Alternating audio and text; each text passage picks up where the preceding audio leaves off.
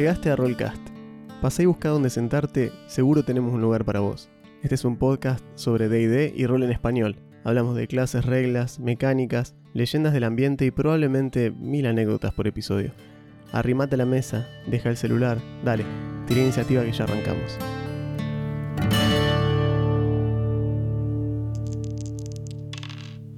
Hola, ¿cómo están? Yo soy Juan. Yo soy Augusto, ¿cómo andan? Bienvenidos al episodio 111 de Rollcast.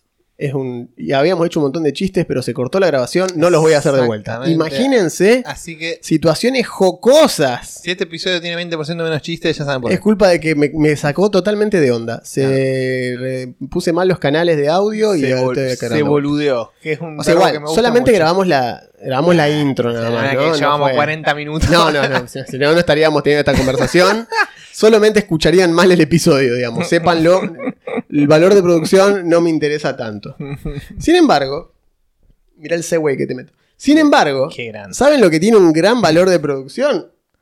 Este manual que tengo en mis manos, señores. Ah. Leyenda, el juego de rol. Bueno, vamos a hablar de este juego hoy. Eh, vamos a hacer nuestro, nuestro repaso general del sistema y del libro. Libro que me hizo llegar eh, Leo Luján, ¿sí? amigo, amigo mío desde antes de que haga esto, ilustrador, tatuador, historietista de acá de la ciudad de Santa Fe, de Santo Tomé particularmente es Leo, de acá donde es mi amigo Augusto, Santo Tomecino de veras. Exactamente. Para los que no conozcan Santa Fe, Santo Tomé es como un apéndice de, de Santa Fe que está Es- separado por un puente. Es una ciudad que está al lado. Es una ciudad que se fundó originalmente por eh, necesidad, porque se había puesto una fábrica ahí cerca y Santo Tomé se funda para que los trabajadores de la fábrica tengan un lugar donde vivir, como tantas otras ciudades de las provincias Claro, que suelen moverse con la masa de trabajo. claro, originalmente era una especie de ciudad dormitorio. Hoy en día tiene como 50.000 habitantes y entidad propia. Así que Así es. aguante Santo Tomé. Sin embargo, y como curiosidad, puedo decir que es el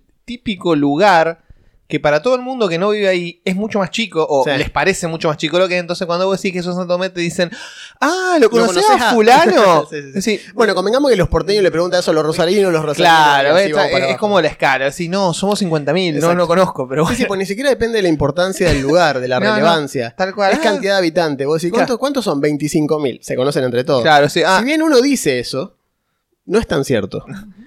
Y Sí. no, no conocemos a todos. es verdad, vos te vas a Buenos Aires, che, yo soy de, de Ushuaia. Ah, yo tengo un amigo en Ushuaia. Claro, mirá, Mirá vos. vos. mirá vos. Te das cuenta que eso es. O sea, yo soy de Córdoba. Es una provincia con un montón de gente dispersa, digamos. Está bien. Es más, puedo vivir en cura brochero y no conocerte una loto y son 10.000 personas. Bien. Eh, Pero bueno, cerramos paréntesis. Cerramos paréntesis, para, solo para abrir otro. Eh, no, Leyenda es un juego nacional, un juego argentino, Ajá. hecho por Cabo Bianco y Van Hoot, son sus dos autores. Si, no, Eh, si no se pronuncia así, sabrán disculpar. Sí, sepan disculpar. hemos escuchado que le han dicho Van Houten. Ah, Van Houten a cada si rato. fuese el padre de Claro, pero Milhouse. yo digo, Van Houten es Milhouse, no tiene N. Y es- yo no veo una N, así que asumimos que es Van Hout. o Van Houte, a lo Claro, sumo, Van Houten, no sé. sí. Pero debe andar por ahí. Cabo Bianco es Siamo Tutti di Nostri, no vamos a mandar. Son Marini de Rossi, no te vamos a mandar. Ajá, Pero. Van Houte, no, Van Hout, va- no lo sé. Lamentamos haber pronunciado mal tu apellido, si ese es el caso, no fue nuestra intención. Hacemos lo que podemos con lo que tenemos. Em, Y lo que tenemos es una copia que nos lo mandaron. que tenemos es una copia que nos regaló Leo, así que muchas Sí. gracias a Leo. Y también, junto con la copia, venía este maravilloso D12, Ah, es un, da- un dadito Legendario. Es un dadito especial. un dado que especial que tiene el que sistema. está bueno. O sea, si vos. Si no lo tenés, lo podés reemplazar por un D12. Sí. Y o te viene una planchita de stickers para que dediques un D12 que tengas a jugar leyenda.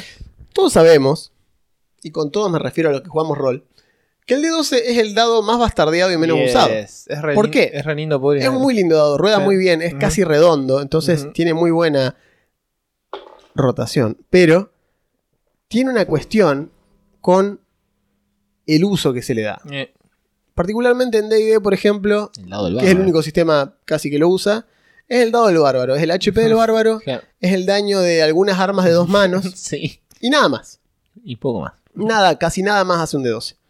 Entonces hay muchos sistemas que a modo de guiño han empezado a querer usar el Claro, D12 pues. para algo. Tenemos este dado tan lindo, subutilizado. Subutilizado totalmente. Hay muchos juegos de mesa que usan D12 En el poste. porque sobran.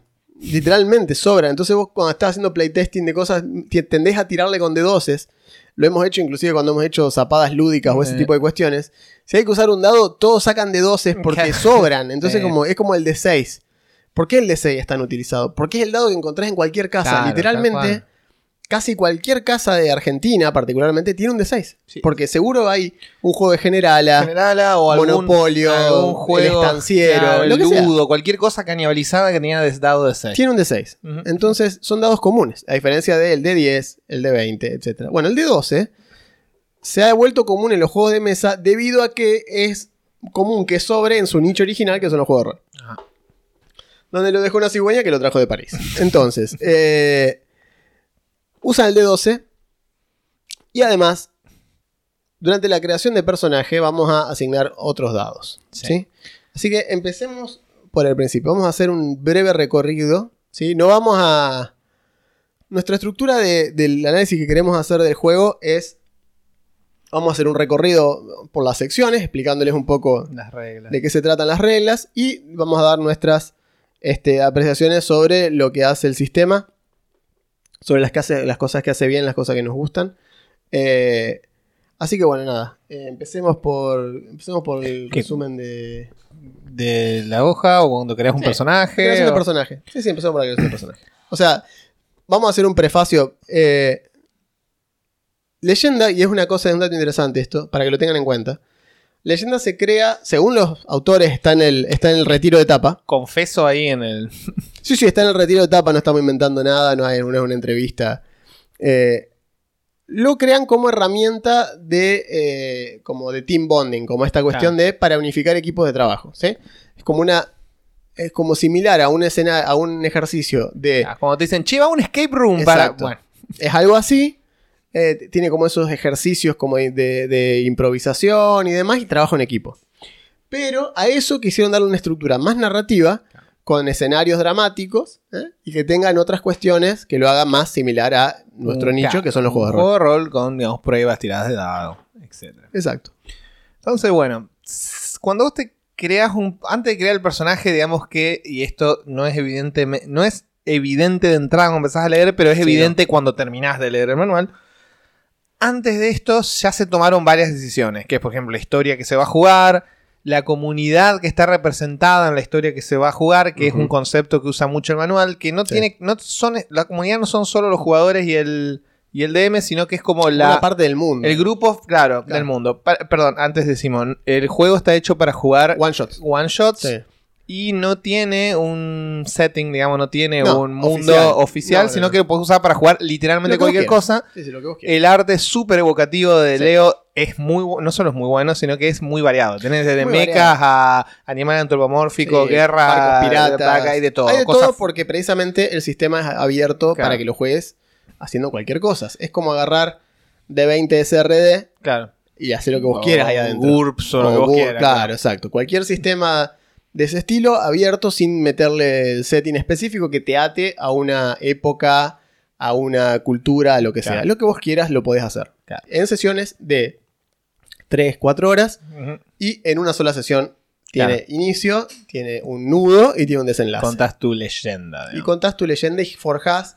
O sea, como que la idea es forjar esta leyenda, que es una cosa general, y que cada personaje se vuelva como legendario, se vuelva una Una- pieza fundamental de la que leyenda que, estás una contribución importante.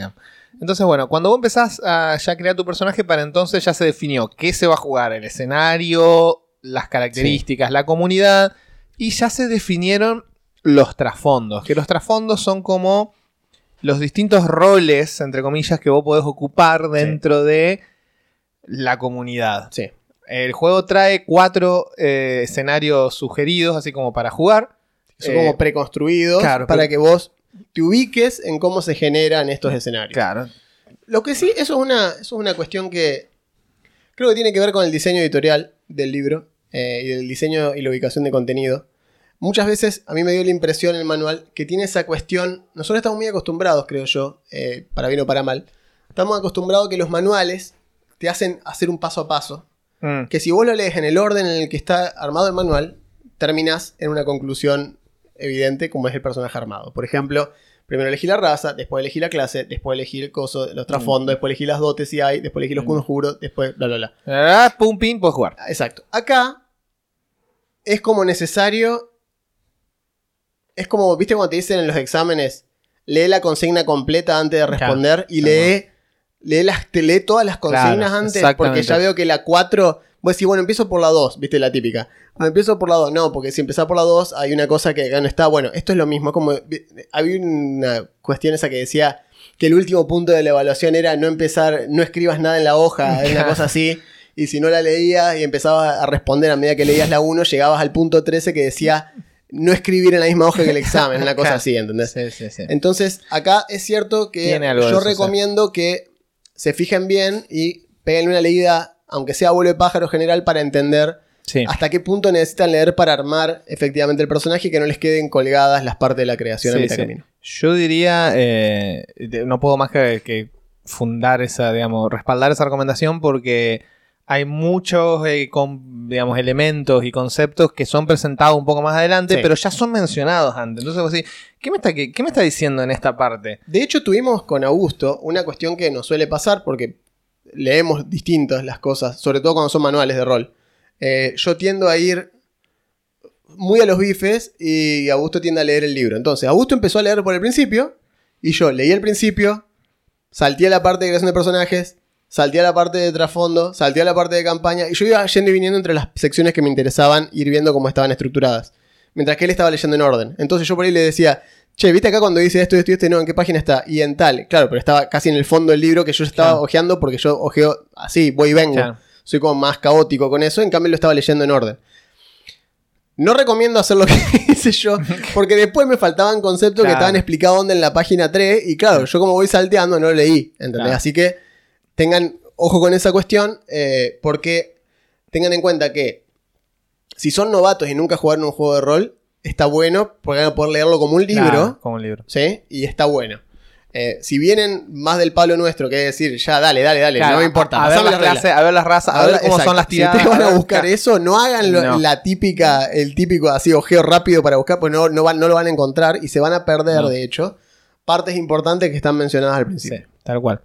Pero bueno, una vez que todo eso se pacta, o el narrador ya lo tiene más o menos definido, o vas a jugar un escenario prearmado, entonces ya sabes cuáles son, por ejemplo, los, los roles, estos, ¿cómo se llaman?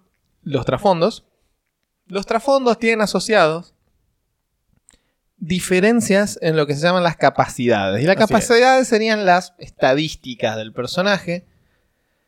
Y cada una de esas capacidades tiene asociado un dado. Esto es como creo que en Savage Worlds. Sí, parece. muy similar a Savage claro. o a Ryutama. Claro, Ryutama exacto. también asigna dados de acuerdo a cuál es tu habilidad, más fuerte, más Exacto. débil, etc. Entonces, un, qué sé yo, un luchador tiene fuerza con un D12, ponele, mientras que, no sé, el ladrón... ritual lo- y puede que tenga Claro. ritual en D6 Claro. o una Entonces, las capacidades son, si mal no recuerdo, violencia, Violencia, consenso ritual, Ritual y práctica. y práctica. Bueno, así es. esas son las cuatro capacidades. Como que tenés consenso y práctica, que son como esas dos como que están por ese lado, y después tenés ritual y violencia. Son como, no digo que son como las antítesis de cada una, pero sí engloban conceptos que no son particularmente compatibles. Entonces son esas cuatro. Claro, entonces son las cuatro, las cuatro, perdón, viste, ya le dije estadística. Las cuatro capacidades, Es inevitable. las cuatro capacidades que funcionan con dados distintos. Cada uno de los trasfondos tiene distintos dados asignados a esto. Así y los dados son de 4, de 6, de 8 y de 10.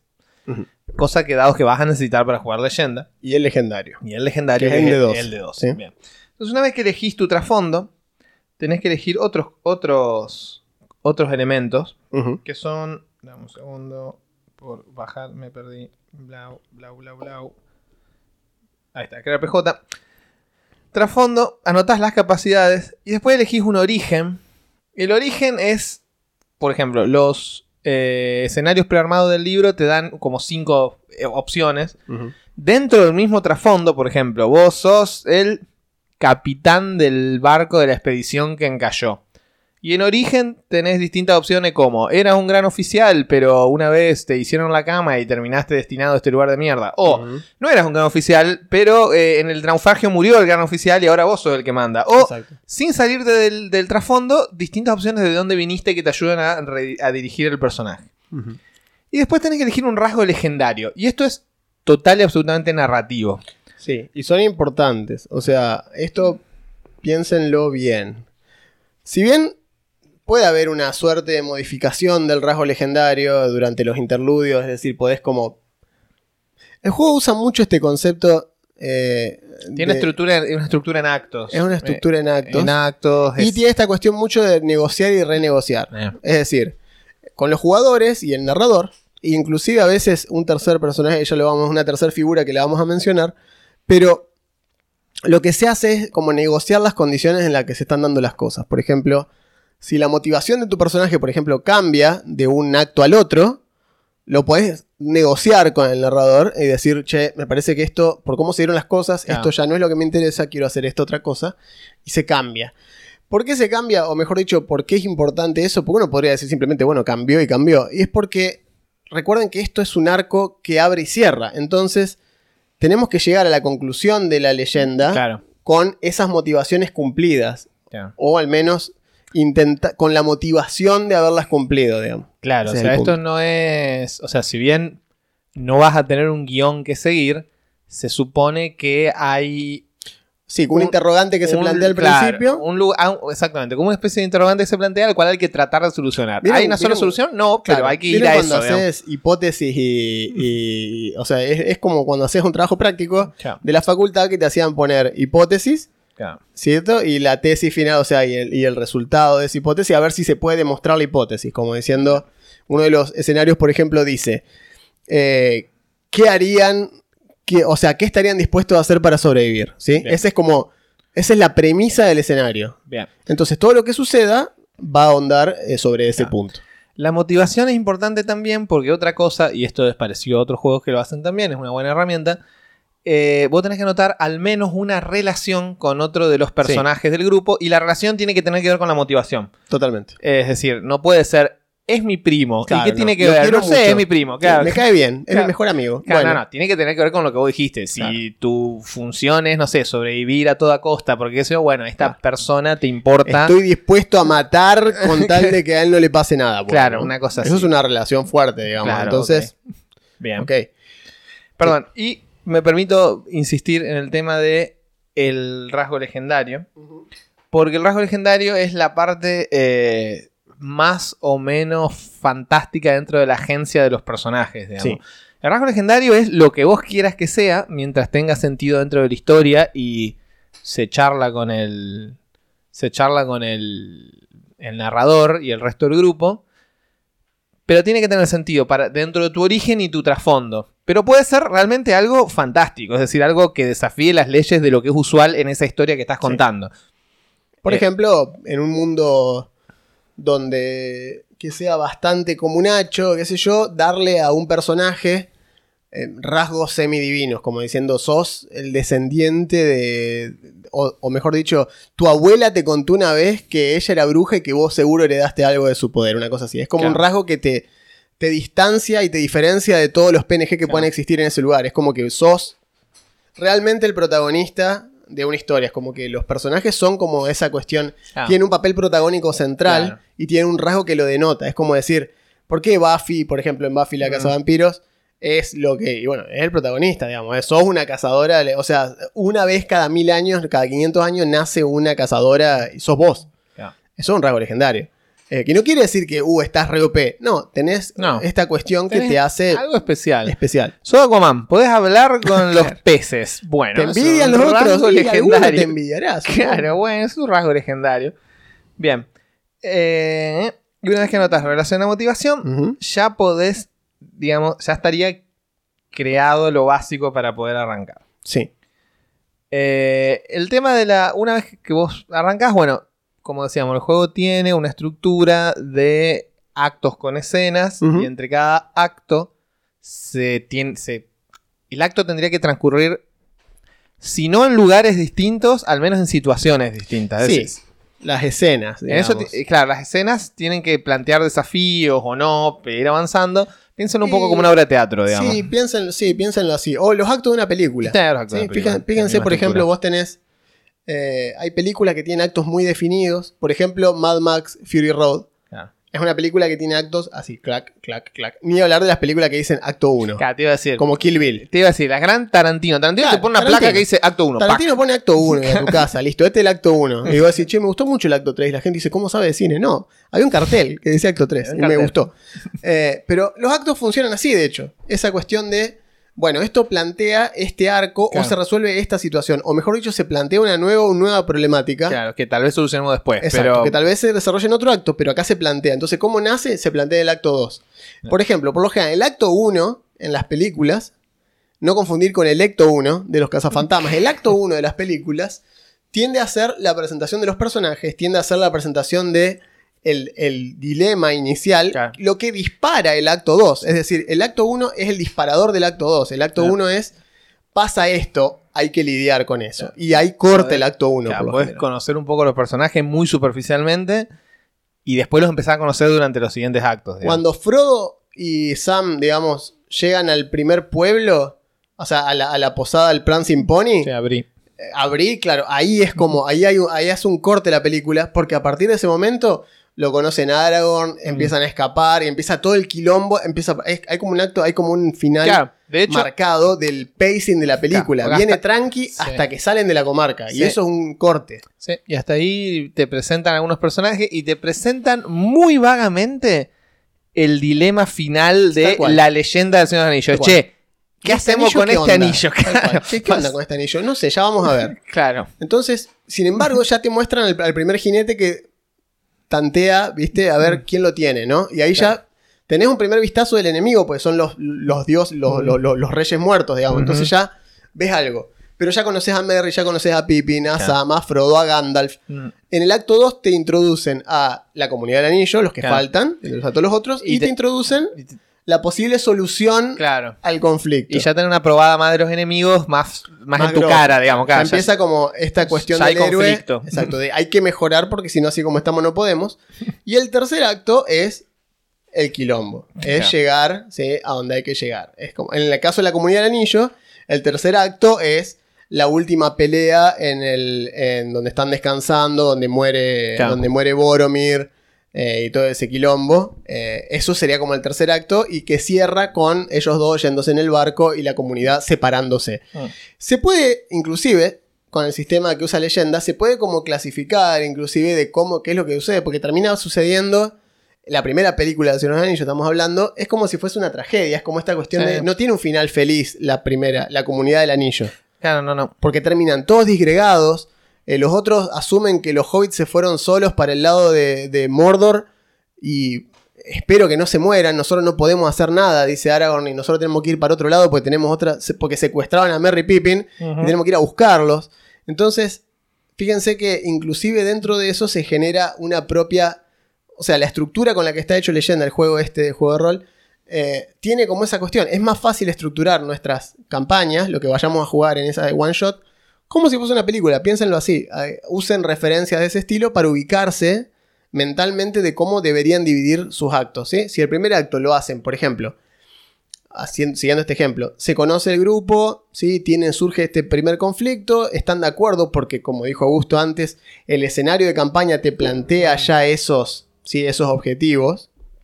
Como diciendo en este caso sería, la Tierra Media está en peligro, Claro. ustedes son Buen- los únicos capaces de llevar este Claro, ítem. si el señor oscuro se hace de este anillo, cagamos todo. Exacto, exacto, es así. Entonces, entonces, ¿qué sos vos? Y yo soy Frodo, por ejemplo. Bueno, ¿y cuáles son tus motivaciones? Y me tengo que hacer cargo de, Claro, lo, de la- esto. lo que me dejó, me dejó mi tío. Tal cual. eh, ¿Sí? ¿Y cuáles son tus? Y bueno, yo soy así, soy así, soy así, Claro, qué sé yo. Mi rasgo legendario, ¿cuál sería? Y. Soy muy valiente a pesar de... que, que sí, soy muy valiente, resisto la corrupción del Resisto anillo. la digamos. corrupción del anillo. Ese es Claro. el rasgo legendario de Frodo. Claro. Tiene resistencia, una resistencia innata a la corrupción del anillo único. Ese es el rasgo legendario de Frodo, por ejemplo. Para que se den una idea, estamos poniendo estos ejemplos porque por ahí, Claro. muchas veces con las reglas yo lo uso en- cuando explico D&D todo el tiempo, o mejor dicho, cuando quiero explicar un personaje de Starfinder, serie que se viene. Ah, no. clases de Starfinder. Anoten. Anoten, anoten por aquí. Eh, yo siempre pidieron, digo, qué sé yo, ¿qué, qué es un qué es un envoy? ¿Entendés? ¿Qué es un envoy? Y bueno, un envoy es un personaje que hace esto y esto y esto. Sí, pero pero como qué sería? ¿Entendés? Como Han Solo. Es Han Solo. es Han Solo. o Han sea, Solo un. Si yo te digo, es Han Solo, decir, ah, ya está. O sea, no necesito decirte mucho más que eso. Bueno, acá estamos haciendo lo mismo. ¿Cuál es el rasgo legendario de Frodo? Resistir la corrupción del anillo. Ese es el rasgo legendario de Frodo. ¿Cuál es el rasgo legendario de Aragorn? Ser, vivir 10 vidas de hombre, a pesar de no ser inmortal técnicamente. Porque, y porque es el último de los bla bla bla. Bueno, no importa. Pero el punto es, sos, es excesivamente longevo. No, No, o sea, que él sea el descendiente de Isildur no es. No, eso es, el origen en todo caso. Ese es su origen, exacto. Claro. Ese es su origen. Como el de Frodo es ser un hobby de la comarca. Su origen que tiene que ver con su motivación final, que es, ok, él quiere destruir el anillo, pero la motivación de él es, quiero reunir, digamos, Quiero que la Tierra Media esté en paz. claro. Y, en- Y eso- unir a las razas exacto, humanas. unir, sí. a, unir a los reinos humanos bajo, Exacto, bajo, bajo, una la sola bandera de claro. paz, etcétera. Ese es como su como la motivación. motivación. Sí. Y su rasgo legendario es ese, ser, además de ser muy hábil, porque lo que sea hábil con la espada, bla, bla, bla, viene todo emparejado a- Sí. a, que hace 500 años que está vivo practicando. Claro, Tiene que ver con las cap- esas serían las capacidades. Son sus capacidades, digamos, Claro. y está bien. Entonces, bueno, eso para que se den una idea de cómo más o menos encauzar el tema, o en Full Metal Alchemist pueden decir que el rasgo legendario de Edward es el brazo Claro. Es el brazo que le permite hacer alquimia sin, sin sellos, porque lo tiene en la mano, tiene el sello alquímico, tiene los componentes a mano. Claro. Ese es su rasgo legendario, digamos, tiene esa cuestión así. Y lo mismo que Alphonse. Mi rasgo legendario es que soy un espíritu atrapado dentro de una armadura, hermano. ¿Qué crees que te diga? Claro, me parece bastante obvio, ¿no? Que también es su trasfondo Sí. y, también, y es parte de su motivación. Son personajes hiper complejos porque usan como todas estas cosas en un solo paquete. digamos. Claro. ¿Qué es lo que suele pasar? Si el personaje está bien escrito, va a pasar esto. La motivación va a estar Es asociada al todo orgánico. Exacto. Debería ser orgánica la Es cuestión. todo Ténganlo orgánico. en cuenta a la hora de plantear estos personajes. Claro, la- eh, así muestre. eh, además, perdón, como bien dijo Juan, el juego habla en una parte de el tipo de leyenda Sí. que se va a contar, o mejor dicho, la valoración final que se hace de qué tipo de historia terminaron contando. Sí. Esto fue una comedia, fue una tragedia, Sí. tuvo que ver con la ironía, fue... ¿Qué fue? ¿Qué fue? ¿Qué fue exactamente? Fue una historia épica, fue una historia cómica. Y eso tiene que ver con que las. eh, al final. Se aprecia el rol que cumplió cada uno de los. Cada uno de los personajes. Y se les da una especie de arquetipo legendario. Que eso tiene que ver. O sea, no es que uno lo tiene que hacer. Pero es una especie de sugerencia. Porque así. Como Uno puede como- marcar. Claro, la uno puede valorar más la historia que se contó, Sí. cómo funcionó, el rol que cumplió cada uno. Sí. y- Te ayuda como a redondear un poquito el concepto al final. Claro. Lo cual tiene sentido. No está mal. Sí. Así que, bien, la cuestión es, ¿para qué sirve el dado legendario? Bueno, en el sistema hay pruebas, como juego de rol que se precie. En De caso de, incertidumbre, Ah. en caso de incertidumbre hay que tirar dados. ujú. Y los dados que se tiran, el juego propone eh, niveles de dificultad. Ujú. Los niveles de dificultad son 4, 6, 8 o 10. 4 Sí. es fácil, 6 es la media. Sí, regular. 8 es difícil y 10 es una prueba legendaria. Ujú.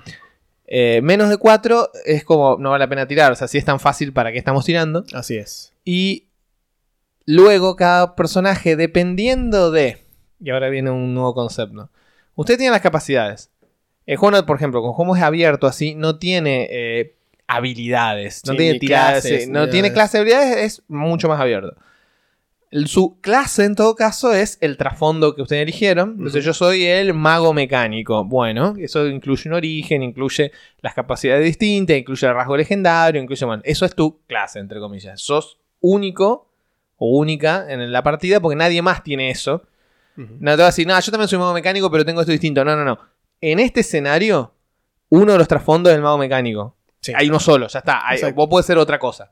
Eh, con, siendo distinta. Pero es porque este, es por esta cuestión de que no puede haber cuatro Frodos. Claro, exacto. Ni siquiera los cuatro hobbits son iguales. Exacto. Los cuatro hobbits son cuatro hobbits, no son cuatro Frodo. Claro. Ese- y es importante que sea así, digamos. Sí.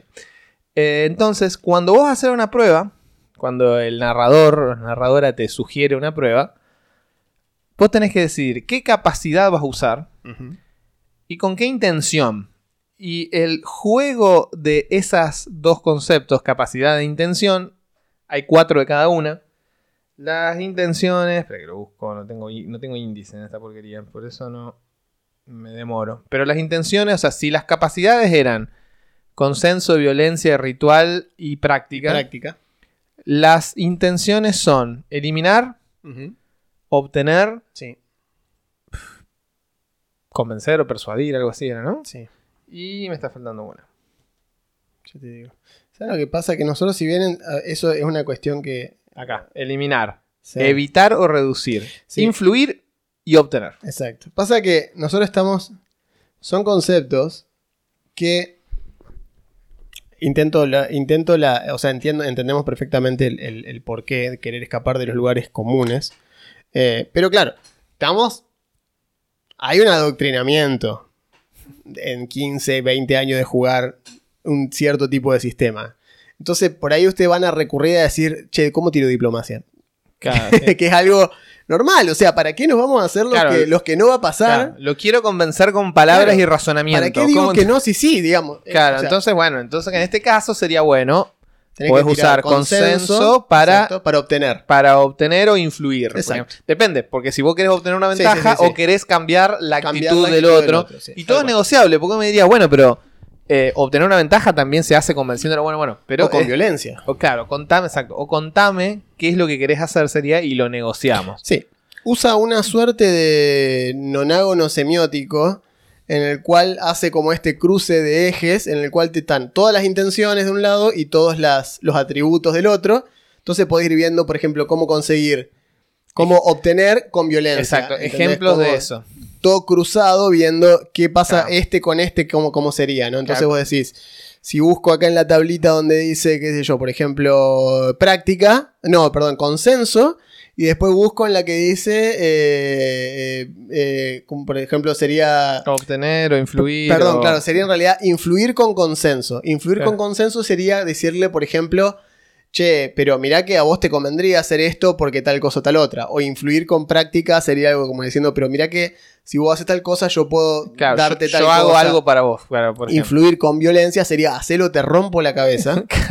y influir con rituales, hacer algún tipo de matufia mística para alterarle, digamos, la percepción o hacer que vaya para el lado que vos querés. Y esto son ejemplos. A ver, Son el manual lo plantea como ejemplo abierto. Es una guía de Claro. lo que recomiendan o de lo que. Para que se ubiquen un poco. Pero vos podés modificarlo como vos Sí, quieras, a- evidentemente. No pasa nada. Aparte, al ser un juego que está planeado para que vos juegues el tipo de escenario que quieras, Claro. ¿qué significa ritual en cada escenario va a cambiar? ¿Qué es, qué es la violencia? Va, va- que en, un, va en escenario steampunk, por ejemplo, tal vez ritual sim- signifique mecánica. Claro. ¿Sí? Sí, por ejemplo. o, o usar eh, habilidades de Netrunner, no sé, Claro, así. si claro. estás jugando algo tipo Cyberpunk, es eso. Si estás jugando una campaña, no sé, gauchesca, ¿entendés? Eh, de federales y unitarios, capaz que significa ir a hablar con el curandero del pueblo o que seas el curandero del pueblo y por eso tenés ritual.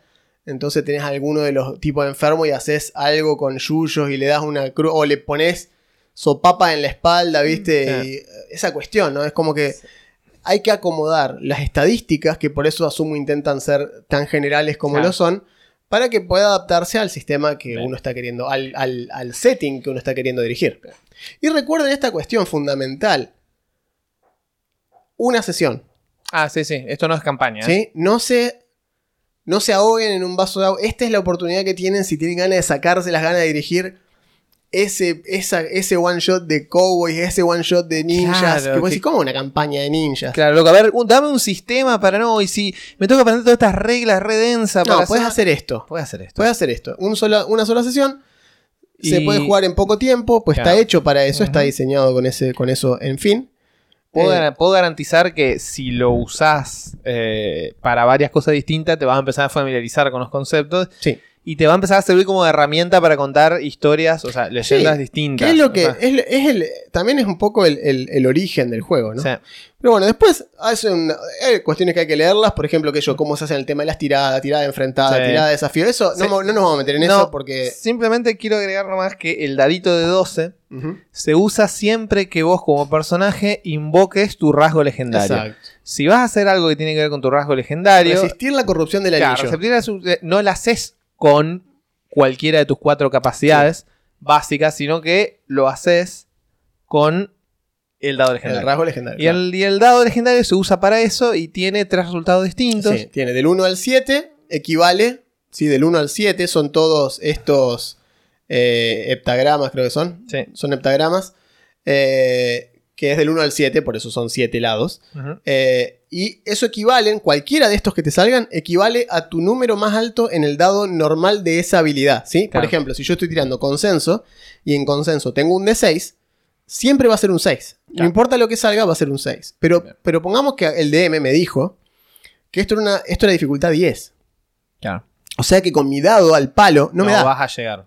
Acá no se le suman cosas a No, no se suma. Entonces yo necesito un, un 10 en un D6. Claro. Ustedes saben que eso es imposible. Entonces, tengo que recurrir a mi dado legendario. Y mi dado legendario tiene, además de esos 7, que se equivalen del 1 al 7 y Ujú. son 6, todos, tenemos el 8 y el 9, que Claro. son el yin y el yang, que Ujú. están acá, hay dos yin yang en el dado. Es un éxito parcial, dice. Éxito parcial. Vos lográs lo que te proponías, pero el DM, es el. DM, perdón, el narrador te va a dar un, un resultado adverso. Hay algo que pasa. Por ejemplo, no sé, resisto la tentación del anillo, vamos a poner un ejemplo así, pero maltrato a uno de. Maltrato a Sam. Claro, Es me- decir, me da, no me lo pongo. Pero le digo a Sam. ¿Qué mirás el anillo? Me querés robar el anillo, hijo de puta. No, señor Frodo, nada que ver. Exacto. Bueno, eso es un éxito parcial, ¿sí? Es. Estoy. Me salió, no me lo puse, Ujú. no, todavía no sucumbí totalmente, Mm. pero estoy en- re encabronado a pesar de eso y medio que lo mando a la mierda a Sam que no hizo nada. Y un 12, Claro, Sí. Tenés el 10, 11, 12. 10, 11, 12, que son el iconito este, Claro. la, la runa Claro, legendaria. Lo he escuchado a Van Ajá. decir, le pueden decir la M, reloj de arena, es como un signo. el moñito, dice sí, es, un, nosotros es un fideo moñito. Sí, o sea, díganle como quieran. Díganle como quieran. Es una runa. Para mí es una Sí. runa. Es la única que es una runa de las Bien. otras. Así que yo le voy a decir la runa. Y ese es un éxito legendario. Si te sale eso, es un éxito legendario. Exactamente. Que es un 12. O sea que 10, 11, 12 es Claro. un tercio de este dado es eso, digamos. Entonces, un cuarto, perdón, de este dado es eso. Eh, Lo- así que. Lográs lo que querías y tenés una consecuencia positiva. Exacto. Entonces, no solo te da, no te pones el anillo, sino que haces un asado de cuero e invitas a los Urukai, que ahora son tus amigos. Bien. Y todos vivieron felices comiendo asado y tomando Fernet en la Tierra Media. Gracias, Frodo. Te pusiste la 10. Aparte, Frodo agarró, usó la hora 30, se compró un tele 60 pulgadas, lo puso ahí en la comarca. Para ver el mundial. Claro, porque Frodo dijo, ¿saben qué? Mira, después de la aventura esta me di cuenta que solo se vive una vez. Yo me la quemo ahora, la plata. Y si total, mañana cuánto vale. Claro. ¿De acá a un año? La cuota del tele esta, ¿qué más? Claro, una una aparte, pizza, voy a- me va a salir. después- Ah. Me voy a Valinor y que me vengan a buscar. Que me vengan a- que- pero me, me- me sacan de acá con las patas para adelante, ¿viste, Frodo? Pará, Frodo, no paro nada. Es como, bueno, todo culpa de un 12. Es así. Eh, Pero- leyendas tiene esas Pero consecuencias. bueno. Bien, eh, básicamente es eso. Sí. Hay muchas, eh, digamos, Intricancias en el medio. intricancias sí. del mecanismo, pero la No, base, léanlas, la base es esa. Porque La base es esa. no le vamos a explicar todas las reglas. Acá vamos a No, un rato no, largo. no, pero, Lo que sí deberíamos mencionar es esto que nombramos eh, levemente, que es el tercer jugador. Es decir, Ah, sí, el coro. está el DM, el jugador y el coro. El coro es como este ter- esta tercera figura que puede ser una persona o pueden ser varias. Pueden ser los otros jugadores. O una mezcla de las cosas. Exacto. Lo que no puede ser es el DM. El DM Claro, no puede el ser el narrador es el único que no puede ser parte del coro. Exacto.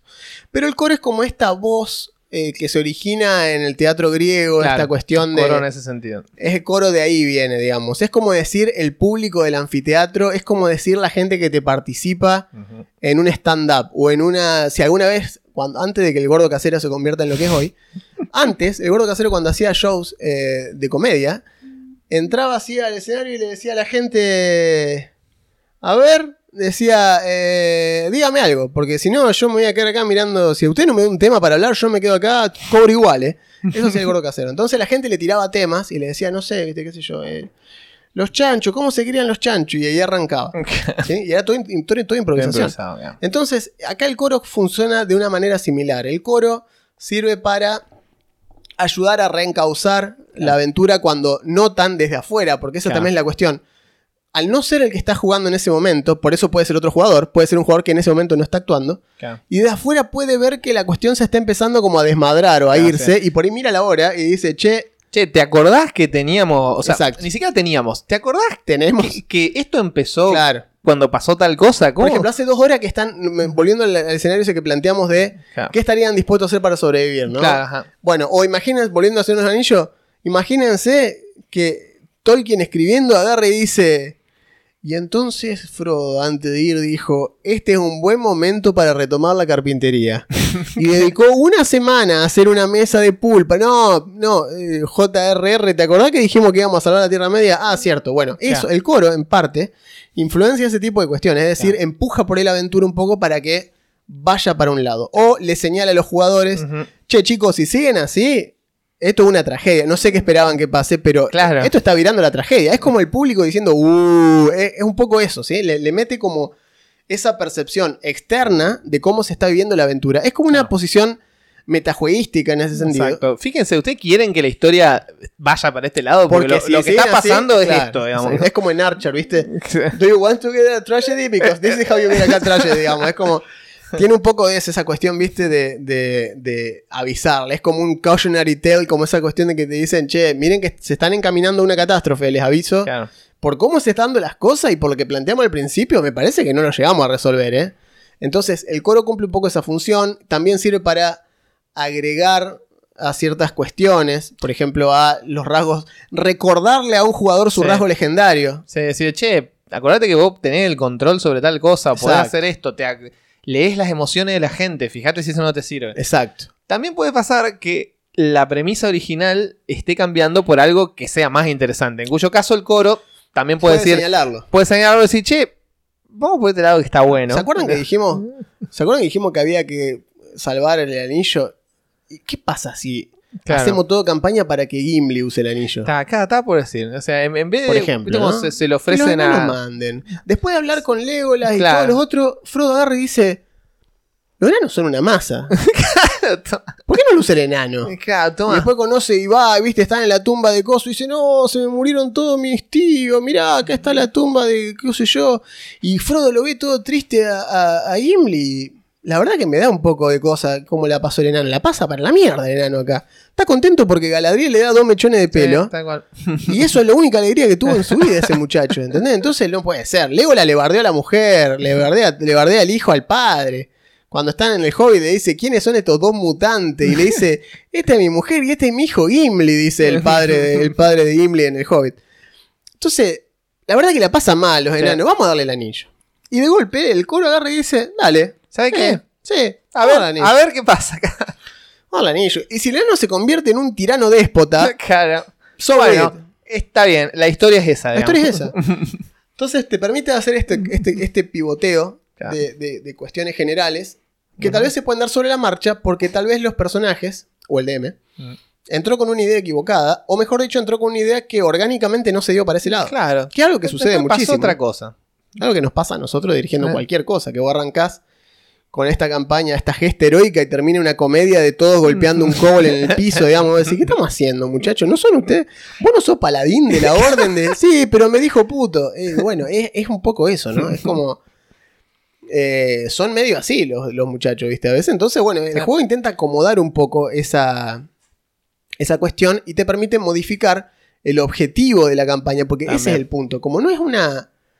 Como no es una campaña de muchas sesiones y hay que acomodarlo todo en el momento, entonces, entre los actos, el coro puede intervenir y decir, si bien este primer acto me pareció interesante, creo que no están dirigiéndose al resultado Claro. que esperan. Así que, Lo cual puede no ser malo, pero claro. vamos por un acuerdo. Como que- decir, che, ¿van a seguir por este punto y en el acto 2 lo van a remontar? ¿O prefieren que.? ¿O no estaría bueno que directamente Claro. cambiemos el objetivo? A mí Es un poco eso. Debo decir que la, la figura del coro me pareció algo muy Está muy original, está bueno, Sí. está bueno, eh, sobre todo por eso que pueden ser eh, espectadores, pueden ser los jugadores cuando no están siendo el foco, pues una mezcla de ambas cosas. Sí, puede ser, por ejemplo, la voz de un grupo de PNJs es Sí. el coro también. También puede ser la gente que está mirando una sesión, una Exacto. partida en vivo. Sí, por- o si están streameando, Están streameando, el, chat, pues, claro. el chat puede ser el coro, Sí, por ejemplo. está, está bueno, me gustó el Es concepto. una, es una buena idea. Sí, sí. Es una buena idea. Así que, Bueno, leyenda. sí, ese es, el, ese es el concepto, ¿no? Y cuando se termina la sesión, que está estructurado como una obra, es decir, tiene este tiene una alarma a las 19.39 hace una semana, no sé de qué es. Porque No sé, hay algo que no está pasando. como el- está como Es la, el chiste de Kino. el chiste de Kino, sí, de- el con el- chiste de Kino. Estela, digamos, y la piña en la cabeza, ¿viste? Así, ¿qué era este recordatorio? Che, Marta. Es eso, digamos. No sé, tengo un recordatorio y no sé de qué es. Lo cual no es bueno, ¿no? Pero bueno. Como que cada vez que lo miro digo, ¿qué será? Claro. Y lo apago.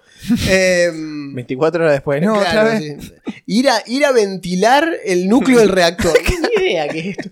Em, ¿Cómo me olvidé eso? decíamos que está estructurado como si fuese sí, una obra de teatro. Entonces tenemos la introducción, tenemos actos, Los, actos con las escenas. que adentro de cada acto hay escenas, que puede haber dos, tres, cuatro, las que consideren necesarias. La diferencia de los actos eh, suele ser, como decíamos, de lugar o de temática Sí. o ambas O cosas. espacio, eso tiempo, etcétera. Porque pueden pasar, vos podés hacer una leyenda en la que diga, bueno, 10 años pasan Claro. del acto 1 al acto 2. tipo No, hay un, no hay solución un de límite con eso. Claro. Es más, el juego te dice esta cuestión de que si no hay conflictos, se pasa a lo que sigue. Es Sí. decir, che, bueno, habría que hacer esto. ¿Alguno no está de acuerdo? No. Pumba, nos Claro. movimos, ¿entendés? Por ejemplo, y entonces deciden que lo que habría que hacer para salvar la colonia es viajar al planeta XR43, que queda a 15 años de distancia. Y si no queda otra, hay que hacerlo. Sí, sí, sí, pum, interludio.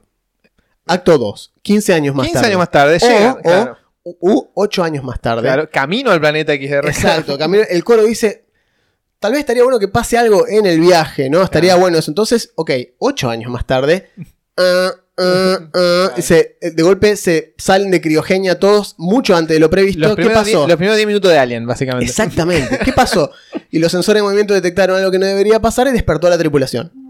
De golpe se convirtió, de la escena vamos a- de golpe se convirtió a sobrevivan en el espacio porque hay un bicho dentro de la nave que se subió con ustedes. Pumba, a la mierda. Claro. Y después va a tener otro acto más que va a ser aterrizan en el planeta solo para encontrarlo desolado y peor que el que se fueron y no tienen cómo volver. Claro, bueno. Entonces, si ese va a ser el último acto, y ahí tal vez se convierte en una situación onda, o se matan entre todos, o qué sé yo, no sé qué puede llegar a pasar, o hay uno que intenta, porque también las motivaciones de los personajes pueden ser distintas, entonces Sí. tenés, como en Alien, tenés este tipo que al final de la película, viste, como que yo, como Bishop, el, el androide, que vos decís, las motivaciones del androide eran mantener viva la criatura, por ejemplo. Ah, sí, eh, el, el Alien de la 1. El, digo, el El- Android de la el 1. Bishop de la 1. El Android de la 1, que no me acuerdo Sí. cómo se llama. pero ¿No se llama. Bishop? No, Bishop es el de la 2. Ah, Bishop es el de la 2. es el de la 2. Es el androide bueno. Es el, que es el mismo, es el mismo tipo, pero es como que es como diciendo, bueno, es distinto. No, yo digo el que le enrolla una revista Sí, y le intenta sí, matar con Ian una revista. Qué buen actor, Ian Qué, Holm. qué excelente Eh, ese Pero no me acuerdo el Y nombre. la cabeza del- decapitada con jugo blanco, esa me traumó durante años. Porque era muy chico para haber visto No, eso y quedé claro, así. Tal cual. Eh, pero bueno, eso, de golpe, la escena, de golpe la aventura que había empezado como una gesta épica de Vamos a recuperar. salvar la colonia. De golpe terminó una película de terror, que nada que ver y que no va a solucionar una mierda. La colonia se murieron todos. Pero No. entonces, De hecho, es el final, si no mueren todos, que eso puede quedar abierto para, bueno, abierto. la seguimos después. Claro, los segunda, hijos. claro. O tal vez agarrar y arrancar una segunda, una segunda campaña de esto. O una segunda aventura que nada que ver, que sean los hijos de estos protagonistas. Claro, tal cual. Y que tienen esos rasgos de trasfondo, de dónde vienen, cómo se originaron, qué sé Eh, yo. eh, da, da para mucho. Pero entonces tenés esta cuestión en la cual al final el coro, y, o sea, entre el coro y te van como a, a- a dar como un veredicto básicamente de cómo, Una devolución. de una verdad. devolución a los jugadores y al DM de cómo se gestó la campaña y en qué se encuadra la leyenda. Es decir, fue una tragedia, Claro. fue una comedia, y con comedia nos referimos a la divina comedia, no a comedia Claro. de esta cuestión de, sí, de- no, es, no es lo mismo. No es lo mismo rompeportones ¿sí? que la divina comedia. Son como dos cosas distintas. Eh, Claro. porque el- el juego está basado, no sé si lo tenés ahí a mano. Sí, sí, en los, los, los arquetipos. ¿Cómo es? Lo- los tipos de leyenda están basados en el libro de anatomía de la crítica de Northrop Exacto. Frye, básicamente. Norton. Hay muchísima referencia eh, Sí, académica sí, en el es, libro. muy, es muy académico. que si ustedes quieren jugar, pueden ignorarla, lo digo de la buena onda. Sí, El sea, análisis de esto es muy interesante, no es realmente necesario para disfrutar desde, el juego. está bueno desde lo académico si te interesa la letra, o sea, si te gusta la literatura, te gusta la es letra. evidente que ha habido mucho, mucho hay pensamiento mucho detrás eso, de, sí. estas Hay cosas. mucho de eso. Pero Eh, pero como dije al principio, por ahí en algunas cuestiones es cierto e innegable que tiene como esta estructura más académica que lúdica en algunos aspectos. Lo cual hace que la lectura para, sobre todo para gente joven, Eh, y con gente joven me refiero a, digamos, preadolescentes, eh, niños, eh, no sea tal vez tan sencilla. Eh, no sé si en algún momento aclara la cuestión de la, la edad. Ah, no, no. Creo que no. Creo que no. no lo encontré en ningún lado. Me pueden decir si nos están, si nos están escuchando a los creadores, este, Pueden tirar una. tanto, sí, sí, sí, sí, sí, tanto a Marcos como a Martín, eh, si nos están escuchando y nos quieren tirar un centro al respecto, si hay pensarlo pensando con una edad en mente, buenísimo. Eh, pero bueno, nada, tiene sus limitaciones. A ver, eh, no hay ningún sistema, lo hemos hablado. No, Por más que este sistema está hecho para dirigir cualquier setting, no, no, no queda exento de lo que decimos siempre que ningún sistema sirve Sirve para, todo. tal cual. Porque si vos querés un sistema en el cual todo se base en combates de unidades contra unidades, este no es tu sistema. No, ¿sí? no. Porque esto es un sistema narrativo para experimentar escenarios dramáticos con historias memorables en un tiempo cantidad, en una cantidad corta de tiempo. ¿sí?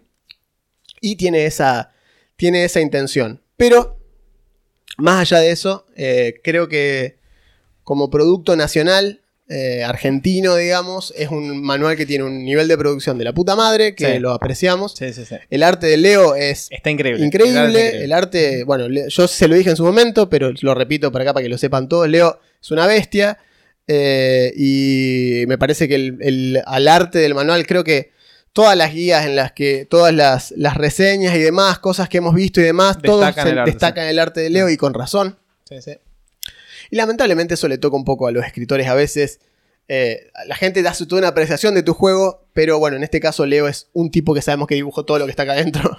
Eh, así que el reconocimiento a él por haberle puesto la garra que le metió. Y aparte porque Leo me regaló la copia del manual, así Ja. que aguante. Eh, bien, eso fue el- nuestra breve reseña. ¿Breve de cuánto? 50 minutos, breve las pelotas. Bueno, por favor. Como siempre, digamos. Dijimos, no, no va a ser tan largo. y No, acá no, estamos una hora más tarde. Exacto. Bueno. Pasemos a otro tema. Uh, Apa. Pues muy largo esto. Volvamos ahí. Bueno, no importa. Ya lo voy a mostrar bien. Pero la cuestión es la siguiente. Eh, estuvimos charlando. ¿Recuerdan cómo hicimos con el tema de los posavasos? Ajá. Eh, pero no prosperó del todo esa idea por ahora porque todavía no conseguimos un proveedor. Está en stand-by, digamos. Exacto, no conseguimos un proveedor que eh, supla nuestras, nuestros delicados paladares posavasísticos. Claro, porque ¿sabes? yo si no, si no muerdo los posavasos no, Sí. no me gusta. Entonces lo que hicimos fue buscar por dónde acercarnos a esta cuestión de tener un producto personalizado para el podcast Queremos que tengan algo lindo y útil. y que les sirva. Claro. ¿Cierto? Que les sirva. Nosotros siempre hemos dicho acá esta cuestión de que nosotros no promocionamos cosas que no usaríamos. Definitivamente. Es así. Entonces, esto que tengo acá en mis manos es algo que nosotros usaríamos. Y que, de hecho, yo compramos uno hace poco y demás. Voy a ver si puedo manipular la cámara sin arruinar A ver. absolutamente A ver todo si me sigue la cámara. si la cámara, ponchame el potus. Observen acá. Esto que tengo acá delante mío. Uy, papá, está invertida la cámara. Esto que tengo acá delante mío es una torrecita de dados. ¿sí? Hecha por los chicos de WJE Láser. ¿sí? Que son. Vamos a, vamos a poner las luces de estudio, mirá. A ver. decime. Observen esto porque esto nos va a partir la cara. Prepárate para la flashbang. Vamos. Taioken. Sí. Bien. Ahora sí se ve bien. va, se ve bien. Bien. Esto que tenemos acá es la cajita de. Ahí está. Ahí va. La cajita de los chicos de WJ de Láser. Esto, así como lo ven, es una torre de dados individual. ¿Qué significa esto? Acá estamos ahí. Acá está el dado de leyenda para que lo puedan ver Ah. en detalle, ¿sí? Ah. Para quienes no lo hayan visto. Ahí está el fideo moñito. el Xinjiang y los heptagramas. heptagrama. Y acá se puede ver cómo tiran los dados. Vos pones el dado acá arriba y sale por acá abajo. Vamos a ponerlo así, así lo ven en un solo paso. ¿Sí? Entonces son torres de dados individuales. ¿sí? Acá pueden tirar un de 4 ¿sí? Y se puede ver que sale el resultado ahí. Entonces, estas torrecitas de dados son ideales para eh, que haya en la mesa fácil y no sé. Son chiquitas, no ocupan menos que una taza, menos que un. Son chiquitas. Son como para que haya, casi como para que haya una por jugador. ¿sí? Esto es como una... Sí. Recomendado la. Ahí está. No, si estoy apagando esto porque... Uepa. Ahí está. Eh, para que haya una por jugador, son chiquitas, son individuales, miden 9, 10 por 10 por 5 por 10 por 5 por 4. ¿sí? Esta es la proporción, fíjense, la Están tengo la mano así. Están buenísimas. Son una para livianitas. cada una, son livianas, están hechas de Son madera. livianas, pero a la vez son sólidas. Son, vieja, esto es re macizo. Y la, el caveat que va a tener es que el diseño, en lugar de, esta está hecha con el logo de ID, que es la que se comercializa actualmente, Está muy bien hecho, por cierto. va a tener el logo de Rollcast ahí y el fondo del color va a ser verde. ¿sí? Así que van a tener sus propios dice rollers de Rollcast. Sí, señor. Y vamos a hacer, Sé la envidia de tus amigos. nuestra idea es hacer, ponerlas en preventa para saber cuántas encargar. La verdad Claro, es que cual. nosotros no somos una tienda. No. Entonces no nos sirve de nada hacer 500 y después mandar como mero tirándolas por el inodoro porque no vamos a saber qué hacer. Entonces, la idea es ver si podemos juntar, qué sé yo, Claro. A ver la- 20, la- 20 preventas o lo que sea y las mandamos a hacer. Claro. Y después vemos cómo arreglamos, cómo se las enviamos y demás. El envío probablemente corra por cuenta de ustedes porque nuevamente no Sí, somos no, una no empresa. somos una tienda. Le vamos a poner un precio potable. Haremos pero lo bueno. posible por abaratar eso, pero es Claro. lo que hay. Saben ustedes que saben lo- cómo es el tema con los envíos en Argentina. Lamentablemente es así, pero igual sí. les aseguro que es un producto lo suficientemente rígido como para que esto, envuelto en papel burbuja, dentro de un paquete, no le va a pasar Sí, absolutamente no, va nada. perfecto. No, no, así que no se Está- preocupen por Está eso. muy bien. La verdad que está bárbaro el producto. Así que bueno, ni bien tenga el diseño hecho, una materialidad, algo Sí. para mostrarle, lo pondremos en Instagram.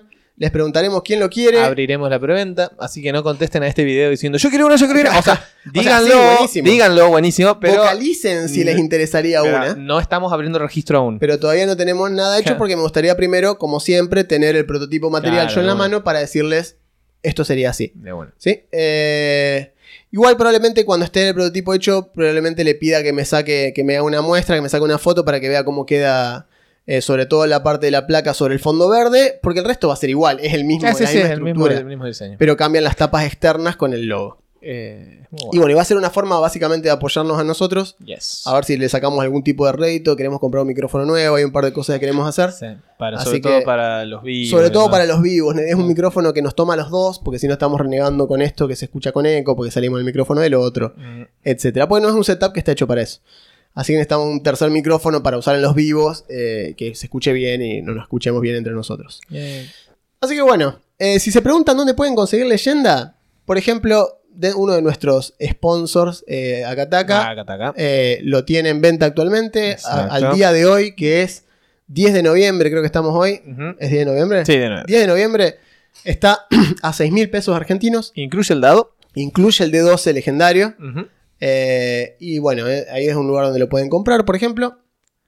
Así que ya saben. Sí, fíjense, vale la voy pena. arriesgo, arriesgo, arriesgo a que si me están escuchando, los de Akataka deberían ponerle el código de descuento a Rollcast Ah, a vamos, leyenda, al menos durante esta semana. Let's do the Así aguante. que se ahorran unos mangos mientras Claro. tanto. Si no lo hacen, no es responsabilidad mía. Yo sugerí, no te estoy poniendo en compromiso. Vos pensalo. Allá ellos dijeron. Así que Eh, bueno, nada, lo bien. vemos. No, ya escapa. Estoy atado de pie y mano, padre. Tenemos feedback del último. Tenemos feedback. ¿Cómo lo vamos a tener? De hecho. De hecho, de hecho tengo que, a título personal, agradecerle. Lo de Olivo estuvo muy lindo. Fue, fue mucha gente, Posta. hubo conversación, salió de todo. Como siempre se van creando chistes internos y huevaditas. Yo siempre disfruto mucho la comunidad. Las Y- huevaditas. La huevadita. En algún momento fuimos como 60, así que está muy bien. Muchas gracias a todos y todas y todes. Así que vayamos to the beefs. Eh, bien, empecemos por Anchor, ¿sí? que ya tenemos ahí siempre un par y al mismo tiempo chequeamos YouTube. Pero en Anchor tenemos en episodios. Bien, episodios. Tugi. Recuerden que hablamos sobre la cuestión esta del sistema métrico, Claro. controversial sistema métrico. Eh, ah, tiene sentido. Toda la respuesta está en YouTube esta vuelta.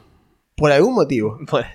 Creo que porque ya lo estaban escuchando ahí. for some reason. Como lo estaban escuchando ahí, eh, comentaron directamente ahí. Lo cual tiene bastante sentido porque hay 10 comentarios con respuestas y demás. Eh, Bueno, acá dice, chicos, chicos, en Inviernunca todos somos embajadores de dragones y mazmorras y también somos amos del calabozo, sí, eh, entre otras cosas. Exacto. Comentario largo que han hablado de cosas muy discutidas en mi grupo habitual.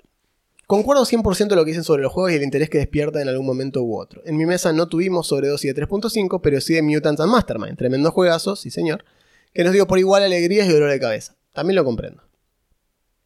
Suelo cambiar mucho de juegos y sistemas, principalmente por lo que cuentan ustedes. Llega un punto donde se siente la necesidad de probar algo distinto. Pero siempre se regresa tarde o temprano y lo disfrutás como la primera vez. Mm. Sí, es como refreshear, ¿no? Es como una. una cuestión esto.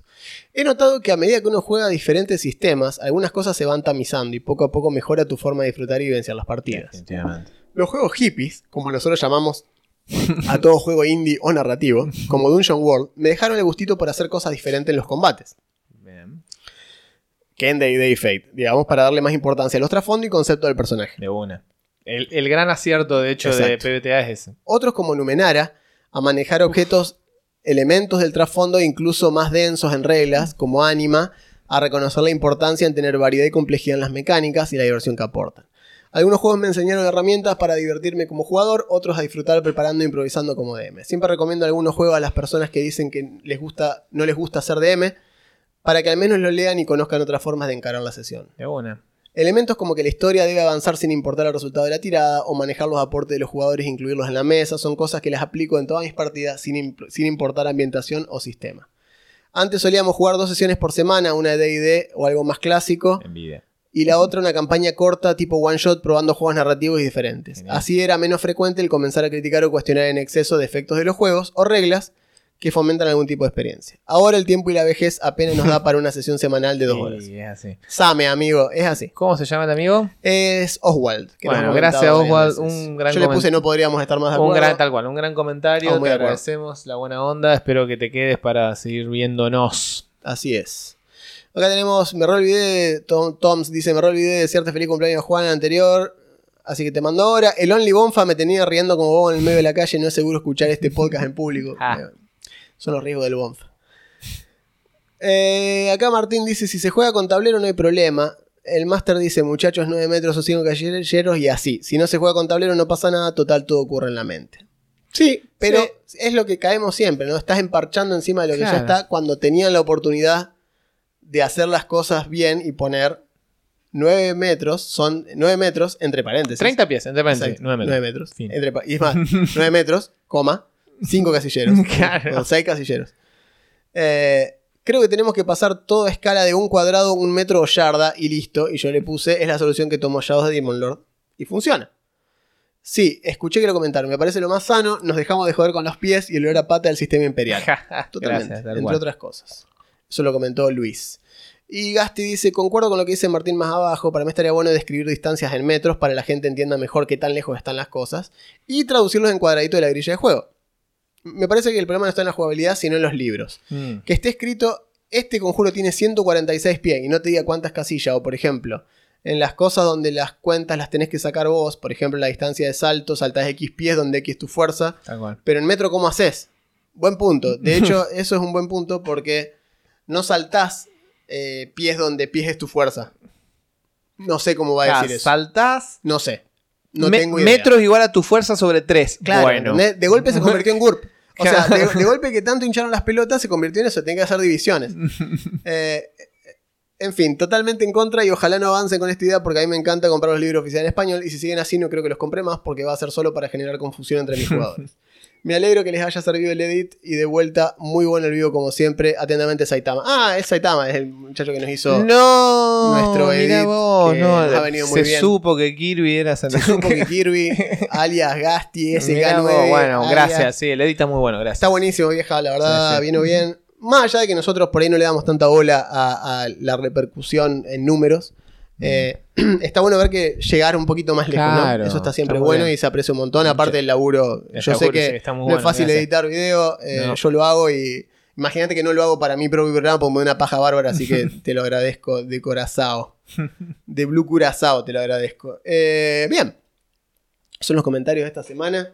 Supongo que acá vamos a tener que, que pedirles entonces que, bueno, que comenten qué piensan sobre leyenda, lo, lo- lo jugarían, Lo, lo jugaron, interesa? no vieron ¿Lo han nada. probado? Lo han ¿Lo probado, escucharon nombrar? interesa, claro. todas esas cosas nos interesan saberlas eh, y nos interesa que, eh, que ustedes también puedan, puedan ver eh, cómo funciona, digamos, el sistema y cómo, este, cómo se lleva con su mesa. Tal vez, ¿sí? Porque cada mesa es distinta. Definitivamente. Eh, así que bueno, nada. Estaremos charlando el episodio que viene. Pero hasta la próxima, recuerden, vamos a estar avanzando sobre este tema de los dice rollers eh, personificados y demás. Y supongo que estaremos hablando la próxima semana. Así que, sin mucho más para agregar, yo soy Juan. Yo soy Augusto, gracias. Esto fue Rollcast.